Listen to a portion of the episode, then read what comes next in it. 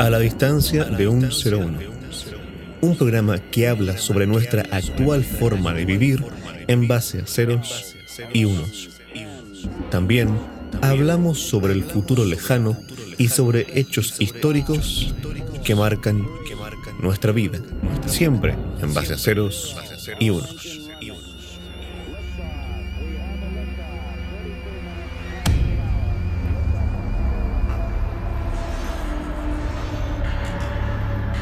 De ideas revolucionarias en cuanto al comercio electrónico.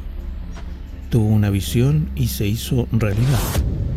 Hoy es una de las personas más acaudaladas del mundo, incluso número uno en la revista Forbes. Algunos lo comparan con Lex Luthor, el villano de Superman. Otros dicen que es el peor jefe del mundo. Pero sin duda, Amazon cambió la forma de comprar. Hoy hablamos de Jeff Bezos, su fundador. Como siempre, junto a mi amigo Diego. ¿Cómo estás, Diego? Muy bien, Alex, ¿cómo estás tú? Contento de iniciar un nuevo episodio de este programa. Y no sé si vamos a hablar tanto de, de Jeff Bezos. Lo digo porque en todos los programas hemos hablado más de otras cosas. Exactamente. Esta semana eh, han habido eh, noticias eh, relevantes en el mundo de los ceros y unos, en informática y en el mundo de los magnates. Justamente a propósito de lo que nos comentas, te lo comenté por nuestro chat, pero vale la pena mencionar el tema del divorcio entre Bill Gates y Melinda y de que Melinda ha acusado que Bill Gates ha estado relacionado con un pedófilo. Sí, son cosas bien interesantes que respaldan un poco nuestra idea de que Bill Gates no es buena persona. Qué complicado. Como dirías tú, entramos en materia Jeff Bezos. No, yo, mira, yo quería iniciar un poco sobre la, importancia del contexto en el que nace Amazon. Bueno, Jeff Bezos, sabemos, es eh, estadounidense, eh, propio, nacido en, en, Nuevo México el 12 de enero de 1964. Hubo, el siglo pasado, dos grandes momentos el primer gran momento fue el momento de la computación personal, el momento donde distintas empresas, principalmente IBM, luego Apple y Microsoft, fueron los que fueron capaces de impulsar la computación personal, eh, que significa que la computación no fuese una cosa exclusiva de centros científicos de investigación, universidades y empresas determinadas, sino que fuese una cosa que estuviese al alcance de cualquier persona y que fuese, como lo dijo el propio Steve Jobs en algún momento, un electrodoméstico, un computador fuese como un electrodoméstico, un equipo que cualquier persona tiene en casa y puede operar para hacerte la vida más sencilla. En esa primera etapa de los negocios de, la informática, eh, ya sabemos quiénes son los grandes ganadores, principalmente Apple y Microsoft, las empresas que se repartieron este negocio entre ellas. Luego viene una segunda etapa muy importante que se da principalmente en los 90, que es cuando Internet era campo, como diría un amigo mío. O sea, cuando Internet estaba recién comenzando, ya en los años 90 y al principio de los 2000, y mm, no había todavía eh, empresas que dominaran el Internet, ni siquiera Google. Entonces el Internet era literalmente campo, era como, había que construirlo, estaba ahí, la gente se metía. Había una, libertad también muy interesante, de hecho las personas que, que, empezaron a utilizar Internet en los años 90 eh, se empezaron a relacionar entre sí, en esa época también nacieron los foros eh, y todo, había, no, había ni, ni, normas ni nada de lo que tenemos ahora, que Internet está bastante regulado actualmente y eh, lamentablemente es está expropiado, por así decirlo. No, bueno, no, no, no, no, es correcto. No está expropiado porque no fue un robo, sino que se construyó de manera legal, pero gran parte de Internet, me refiero a los sitios que, actualmente accedemos, le pertenecen a grandes empresas que, por ser pocas, pueden eh, controlar de una manera eh, el contenido o, hacer que el contenido se dirija hacia lo que ellos buscan o no. En ese contexto de los 90, cuando todo esto no sucedía y Internet era campo, me quedo con ese concepto, em, empieza a surgir la idea, el negocio de vender eh, por Internet y hacer que, que vender por Internet fuese algo asequible. Al igual como en los 70, hacer que una persona tuviese un computador en casa era un desafío bueno, en los 90 para muchas empresas era un desafío eh, que la gente quisiera comprar por internet eh, y, fuese, y confiara en ese proceso. Eh, y así es como, incluso es interesante porque el propio Jeff Bezos dice en una entrevista, en varias en realidad, que él sentía que había llegado tarde al negocio de Internet y que sentía que había llegado tarde a las ventas por, por Internet y se sentía muy frustrado cuando de repente ya decidió eh, dejar esa frustración y empezar a hacer algo y fue su primera idea de eh, vender libros por internet, porque él decía que los libros era algo fácil de, de, vender y enviar de un sitio a otro, y así se fue expandiendo el negocio de lo que hoy es Amazon, que a propósito, Amazon es un río que recorre, recorre gran parte de todo, o todo Estados Unidos, si no recuerdo mal, y también el eslogan de que ama, esa está la A, y después está la Z, que significa, de la A a la Z, significa de que ellos van a poder vender y repartir en todo el mundo que ese es el... Bueno, en realidad en este rigor en principio era en todo Estados Unidos, pero ese era el, el concepto. Exacto, y lo otro eh, que tú habías comentado en programas anteriores es ese control que tienen estas eh, pocas empresas que prácticamente manejan el mundo, un monopolio eh, informático natural. Y también mencionar que la palabra Amazon les daba la ventaja de aparecer primero en unas eh, agendas informáticas que habían actualmente que eran por abecedario. Sí. Bueno, y lo otro relacionado con, con propio Amazon, para poder eh, levantar este sistema tan eh, grande de, de, venta en la nube, o sea, venta en Internet, perdón, tuvieron que impulsar el desarrollo de la nube, de la nube informática. entonces, ellos probablemente junto con Google son los que más han impulsado este, este negocio y sobre todo esta tecnología más que negocio. Y eso es a través de Amazon Web Services, que es la división de, de, la empresa Amazon que se dedica específicamente a administrar el negocio de la nube. Que, como lo hemos comentado en otros episodios, es la nube probablemente más grande o el servicio, mejor dicho, más grande, que almacena muchos de los servicios que nosotros podemos conocer hoy en día, como es Netflix, como es Spotify y como son los propios servicios de la nube. Cuando uno contrata un servicio de la nube como Dropbox, en realidad Dropbox está dentro de Amazon Web Services. Exacto, y un comentario aparte, acá en el país hay varios eh, servicios estatales eh, que están dentro de la, de la nube de, de Amazon. Dos cosas interesantes al respecto. Lo primero es que, claro, Amazon no, no es una tienda, sino que es un sitio que alberga tiendas. Y eso es bien interesante. Ellos como tienen un modelo de negocio que es diferente y, que es eh, el que han replicado luego otros sitios como eBay o como en, Asia, em, el AliExpress, por supuesto. Pero el concepto eh, es, ellos son un gran escaparate donde está todo lo que uno puede encontrar, pero no ellos no son la tienda y eso es bien interesante y eso ha hecho que el negocio funcione. Y claro, eh, para nosotros que estamos en un país eh, lamentablemente de tercer mundo, estamos en, Latinoamérica, eh, nos sorprende que comprar, porque claro, acá en Chile y en Latinoamérica no hay Amazon. O sea, no hay Amazon aquí, físicamente, no hay tiendas de Amazon, no hay un Amazon.cl. entonces, para nosotros, comprar en Amazon significa comprar en amazon.com, es decir, en el Amazon de Estados Unidos. Y que ese producto que nosotros compramos viaje por todo el continente hasta llegar al, otro extremo del planeta, al, cono sur, eh, y llega hasta nuestra casa. Y en muchos casos, eso es más eficiente y más rápido que comprar en una tienda que esté en Santiago, eh, a 200 kilómetros de, de nuestra ciudad. En efecto, también lo hemos eh, conversado, si no me equivoco, varias veces sobre lo que demora eh, un, pedido dentro de Chile, 15 días aproximadamente, si es que no más. Y también el problema que muchas veces y reiteradas veces no llega el producto que tú solicitaste o directamente no llega. Claro, yo recientemente compré, mira, la semana pasada me compré un mouse porque el mío está echando a perder eh, y me va a llegar en unos días más. Lo compré por Amazon. Y lo otro que también hace poco hubieron problemas incluso con los sistemas de pago que eh, son anexos a las plataformas de compra.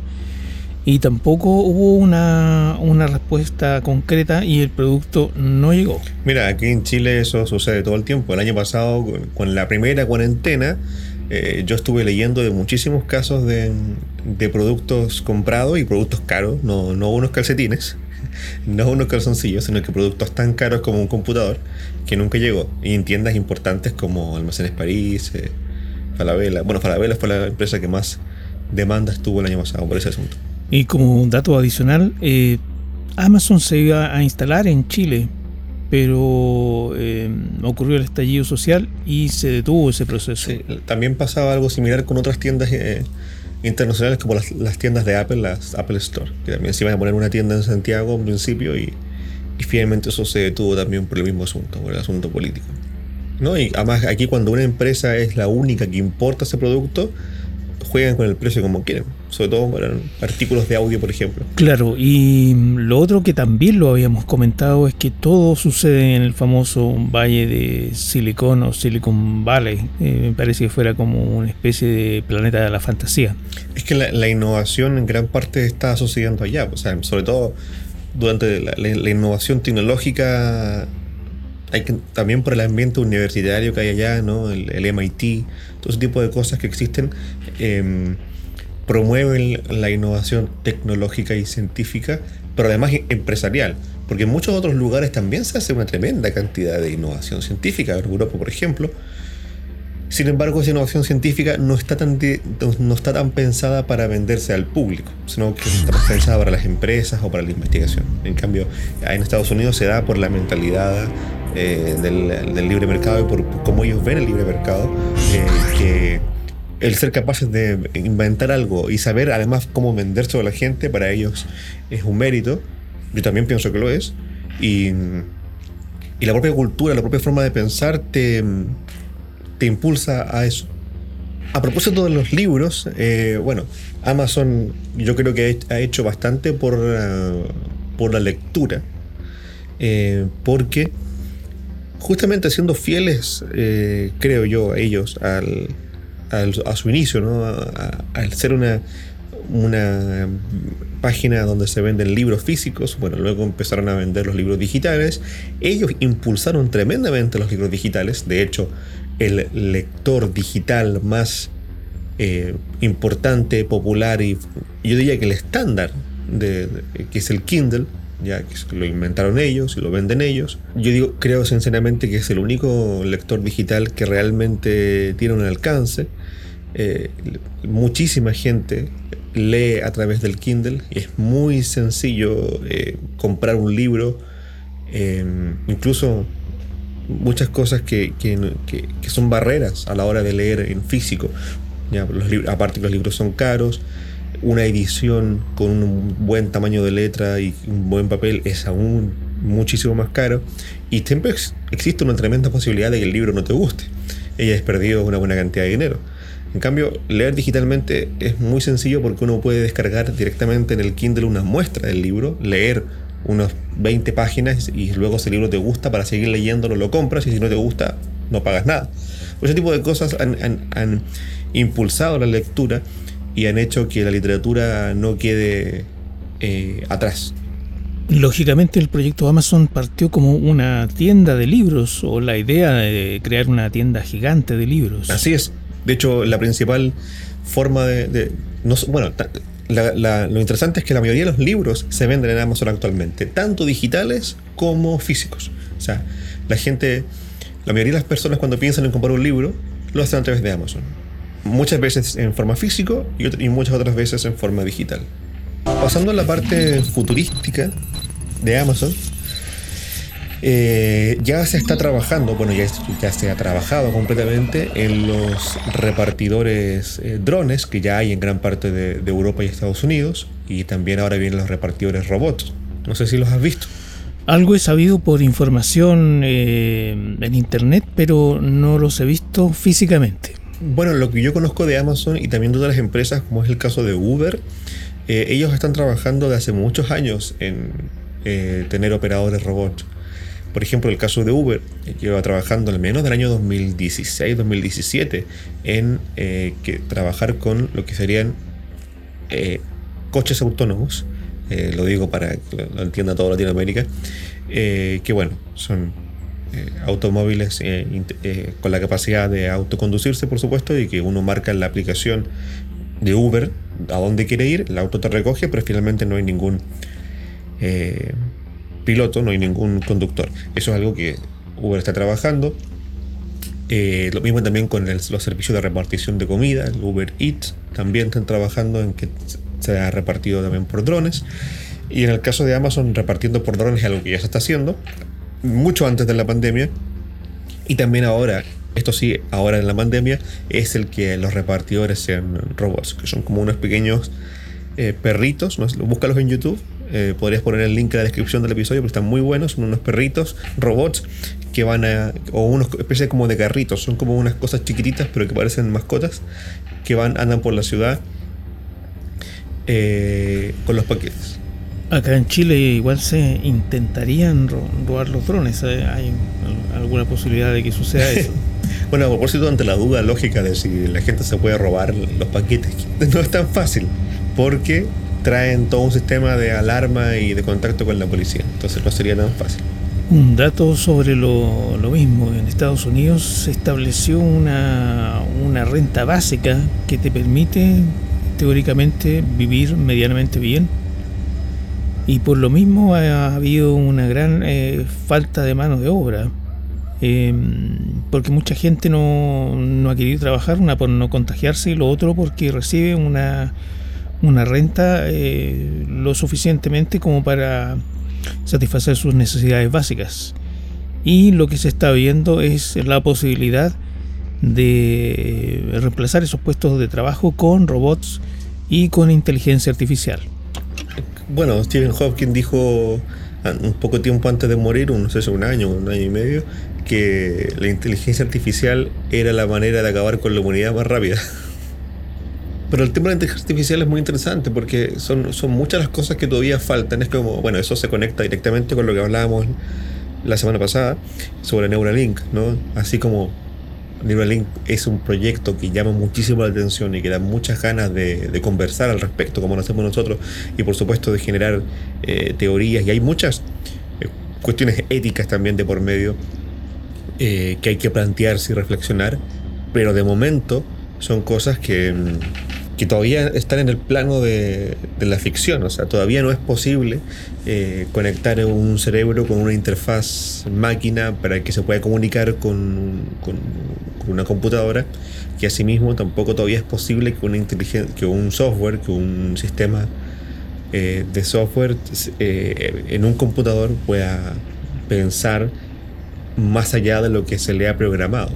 Ahora, el aprendizaje lo que es el aprendizaje de máquina, el machine learning, es una cosa que ha ido avanzando cada vez más y va muy bien. Es muy interesante el tema del machine learning, porque el machine learning no es... O sea, el machine learning es una rama de la inteligencia artificial, pero en estricto rigor no es inteligencia, porque la máquina es, capaz de absorber información, o sea, de, recopilar información porque, que va aprendiendo y luego es capaz de relacionar esa información. Por ejemplo, se usa mucho con el tema de la fotografía. En el tema de la fotografía se usan algoritmos que son capaces de aprender eh, a partir del análisis de fotografía. Hay mil usos que se usan para eso, pero están muy lejos todavía de ser inteligencia. ¿Has oído sobre la asistente de voz Alexa? Sí, la verdad es que a mí me, encanta utilizar la tecnología y me encanta utilizar los asistentes de voz. Eh, me encanta también ver cómo con cada actualización van mejorando sus habilidades, sus capacidades de, ayudarnos efectivamente. Y si bien la tecnología entre las más importantes que yo diría que son eh, Alexa, Siri y Google Assistant, eh, no son tantas por cuestiones que la tecnología va avanzando a la par.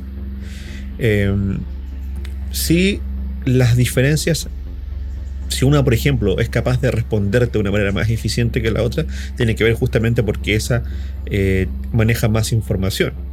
Más información en el sentido no solo en su base de datos, sino que también maneja más información acerca de ti, sino que cada cosa la va, la va guardando y la va enviando a la nube. tanto Alexa de Amazon como Google Assistant de Google eh, hacen eso, de que van registrando todo y lo van enviando a su propia nube para generar así la mejor respuesta posible. En cambio, Siri eh, maneja en gran parte eh, en local. O sea, ahora también envía la información a Apple siempre que tú se lo, siempre que tú se lo permitas, pero eh, no, no va registrando siempre todo lo que tú vas diciendo. Tampoco está siempre escuchándote, como Alexa. Alexa está siempre con el micrófono encendido. Entiendo un poco peligrosa, Alexa. Sí, de hecho tengo em, un conocido que me que devolvió una Alexa eh, un, de Amazon porque eh, le pareció que era demasiado el espionaje. ¿Ya? Sí, exactamente. Porque se dio cuenta por el tipo de respuestas que le daba que siempre estaba escuchando a todas las conversaciones que tenía con su pareja, por ejemplo. Y eso ya le pareció demasiado, así que lo devolvió. Eh, la Alexa siempre está escuchando todo. Ese es el problema entonces tú siempre le dices, no sé cuál es el comando porque no tengo uno, solamente he visto videos en, YouTube, así que no, sé cuál es la forma en la que se le tiene que decir. Pero al momento que tú dices Alexa, va, va, va, eh, ella al tiro te responde. Ya, o sea, es una especie de Terminator en ese sentido, nunca duerme y nunca se cansa. Exactamente. Eh, como te comentaba, yo fui a una tienda y eh, hice una especie de entrevista entre los vendedores ¿Eso pasó a, estos días? Eh, sí, sí, exactamente. Em, ¿En Santiago? Eh, no, acá en Viña. Ah, aquí, ¿dónde venden acá? Eh, PC Factory, como ah, Perfecto. No, no, no, le demos, no le demos publicidad, pero yo no tenía idea, así que. Sí, sí. Em, me llamó la atención y la busqué, la, la googleé para seguir haciendo publicidad. Y mm, fui a la tienda y pregunté por, por Alexa entonces les preguntaba cuál encontraban ellos que era la, gracia en el fondo de, tener esta asistente. Y mm, muchos no me supieron responder, eh, pero me decían que en, cierto sentido era como algo que te podía responder preguntas, que estaba como eh, recién eh, partiendo como inteligencia artificial. Y lo otro que me dijeron que se podía comunicar con objetos inteligentes, como por ejemplo me dan eh, la, analogía de una ampolleta inteligente. Em, que podías eh, decirle a Alexa que la apagara, que em, le variara la intensidad, la cambiara de colores, ese tipo de cosas. Claro, yo decía, em, ¿qué gracia tiene Alexa aparte de responder eh, preguntas? Porque me recuerda mucho, no sé si viste la película Inteligencia Artificial de Steven Spielberg. Hoy esa película es muy emocionante, muy buena. También mencionar la banda sonora, que es de John Williams. Donde había un niño que era un robot. Esa película es muy triste, muy triste, dramática. Sí. Sobre todo cuando el niño escapa con el oso. sí, ¿no? Y el hecho de que él, haya gastado toda su vida buscando el amor de su mamá. Claro, pero donde entra Alexa fue cuando el niño llegó a un lugar donde había un, un doctor, una especie de doctor virtual que podía responder todas las preguntas que tú le hicieras. Claro, era como un, genio, ¿no? Algo así. Claro, y eso me, así se me asemeja a Alexa, esa es como la imagen que yo, yo tengo del asistente. Pero me, me llama la atención eso de que se pueda comunicar con otros aparatos, como por ejemplo con una ampolleta, eh, con quizá en el futuro con, con tu refrigerador. Eh, la otra gracia que tiene es que tú le puedes pedir música. Eso, eso lo encuentro como, como entretenido. Que tú le digas, eh, Alex, no sé, pone un, tema de, de, algún grupo que, que te guste o eh, sintoniza una radio, no sé, pone un comentario de, de política o pone menciones. Claro, de hecho, esa es la gracia. ¿no? La gracia es poder eh, armarse una casa inteligente, un smart home poco a poco. Eh, y, por ejemplo, tener una. Philip tiene unas bombillas, unas ampolletas muy buenas. Que tú puedes decirle a tu asistente virtual, sea Siri, sea Alexa, sea Google Assistant, que por ejemplo prenda las luces a cierta hora o que cambie el color de las luces, que eso me parece muy, muy interesante. O también que, encienda la cafetera, obviamente si la cafetera tiene wifi y es compatible. eh, es una cosa en la cual yo, yo quiero ir haciendo poco a poco en mi casa. Y lo otro que me decían, te podía contactar con, con personas que estuvieran dentro de tu agenda. Bueno, y en, cuanto a eso, en cuanto a los asistentes, yo personalmente prefiero el asistente de Apple, aunque es el más ineficiente en realidad, eh, pero también es el más seguro, es, el, es la que menos te espía, también en gran parte porque en este momento Apple se encuentra en una especie de batalla por la seguridad, por la privacidad en realidad. Así que para eso, para eso de pedirle, por ejemplo, que encienda la luz o que ponga la cafetera o que ponga tal, tal canción, a mí me, yo prefiero usar Siri. Ya. Pero eh, por lo que veo, Alexa es como el, principio de algo que puede ser muy eh, eh, entre fascinante y peligroso. claro, eso, cosa que ya conversamos, sí. Y lo otro que em, también lo pensé desde el punto de vista humano, que en este año y el año pasado de, pandemia han habido muchas separaciones. Se, ha dividido mucho la familia, muchas parejas eh, han roto su relación. Entre ellas Bill Gates, que ya, lo hablamos. Y esta eh, asistente virtual llega a ser casi una especie de compañía que también se hace mención en, algunas películas futuristas en que, en que las personas ya se comunican e interactúan todo el día con una inteligencia artificial que muchas veces eh, se ve como un holograma. Claro, todavía no, llegamos a eso, pero está interesante. Creo que una de las películas a las cuales te puedes referir es Her, ella, muy buena. Sí, y también em, la segunda eh, parte, como entre paréntesis, de Blade Runner Uy, yo no la he visto. La segunda parte no la he visto. Eh, ahí aparece un asistente virtual, pero ya holográfica. Y, eh, y, eso también, en, eh, eso, eso sí existe en este momento en, Japón, ¿ah? por lo que he leído por ahí en comentarios. Que los japoneses viven muy solos, o algunos, y su vida diaria es una interacción con una inteligencia artificial. Qué, qué penoso. Sí, entre pena y igual eh, curiosidad. Como una breve pincelada, eh, te voy a mencionar que eh, Jeff Bezos desde su adolescencia quería conquistar el espacio. no sé qué tan, qué tan cierto será. Pero por eso fue que armó esta, esta empresa Blue Origin. No, no sé cómo, cómo, han sido los inicios en la, en la carrera espacial de Elon Musk, si él eh, pensó desde, desde niño en, viajar al espacio, pero supuestamente Jeff Bezos sí lo hizo. Y esa es la razón eh, por la que